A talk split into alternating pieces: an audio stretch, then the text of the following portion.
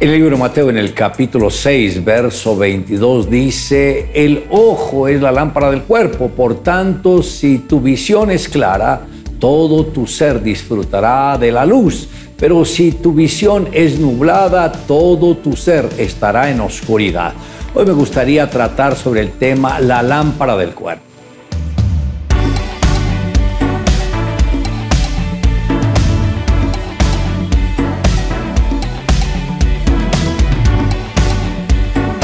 Dios le ha dado ojos espirituales para que pueda ver su reino, pero usted debe ejercitar esa visión.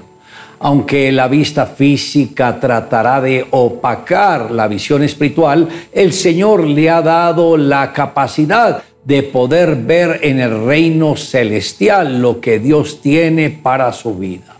Dios es espíritu y solamente a través de la fe podrá ver lo que pertenece a su reino espiritual. Es allí donde podrá ver los milagros que necesita, las sanidades físicas, la restauración familiar, el desarrollo de su ministerio.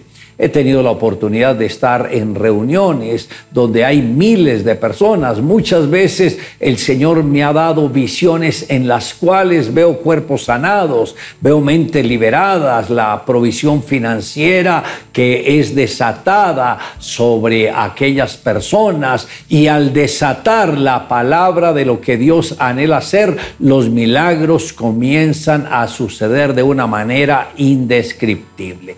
La misma naturaleza que operó en Cristo opera hoy en usted y el mismo poder que moraba en Jesús mora también en cada uno de los que hemos creído en Él. Por lo tanto, puede ver lo que desea a través de los ojos de la fe. Simplemente tiene que dar el paso y pedir al Espíritu Santo que lo ayude a ver su reino, a ver milagros, a ver sanidades y a disfrutar de la provisión financiera y que también el mismo Señor, si está en el ministerio, le va a llevar a ganar multitudes. Uno de los mayores problemas a resolver es que no sabemos soñar.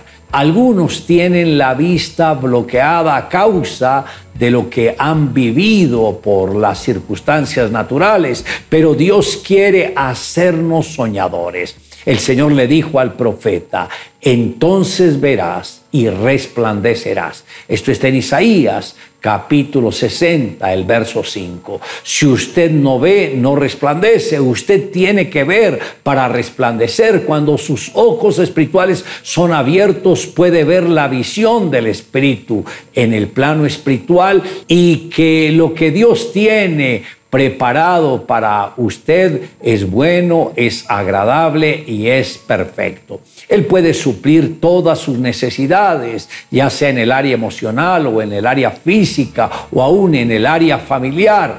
Lo, lo, que sea, también si está en el ministerio, va a ver la gracia y el favor del Señor fluyendo a través de su vida. Y en el verso 5 del capítulo 60 de Isaías, el Señor añade, se maravillará y ensanchará tu corazón porque se haya vuelto a ti la multitud del mar. Si está en el ministerio, piense que Dios le va a dar una multitud así como la multitud del mar. Y este es el tiempo para que se conecte con Dios si antes no lo ha hecho.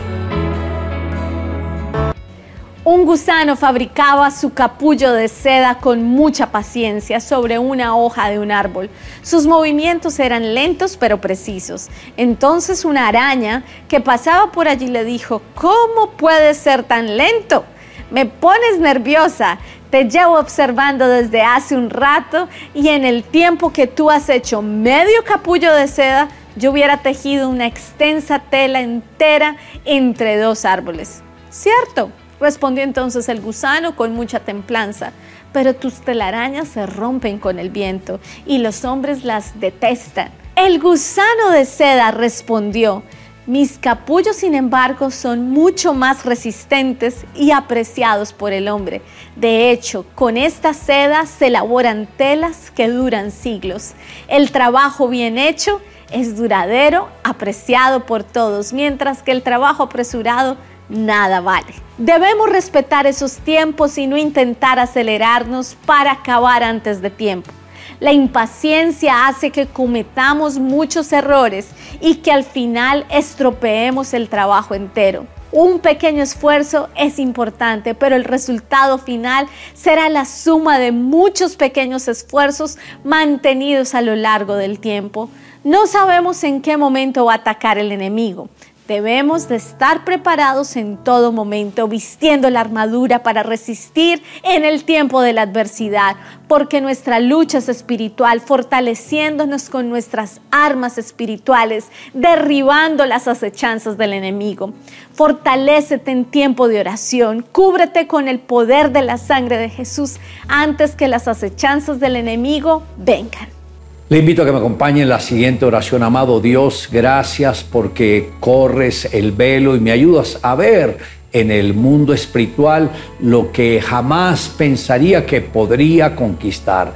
Gracias Señor porque de esta manera me estoy conectando contigo y sé que tú siempre estás conectado conmigo. Te amo Dios en Cristo Jesús. Amén.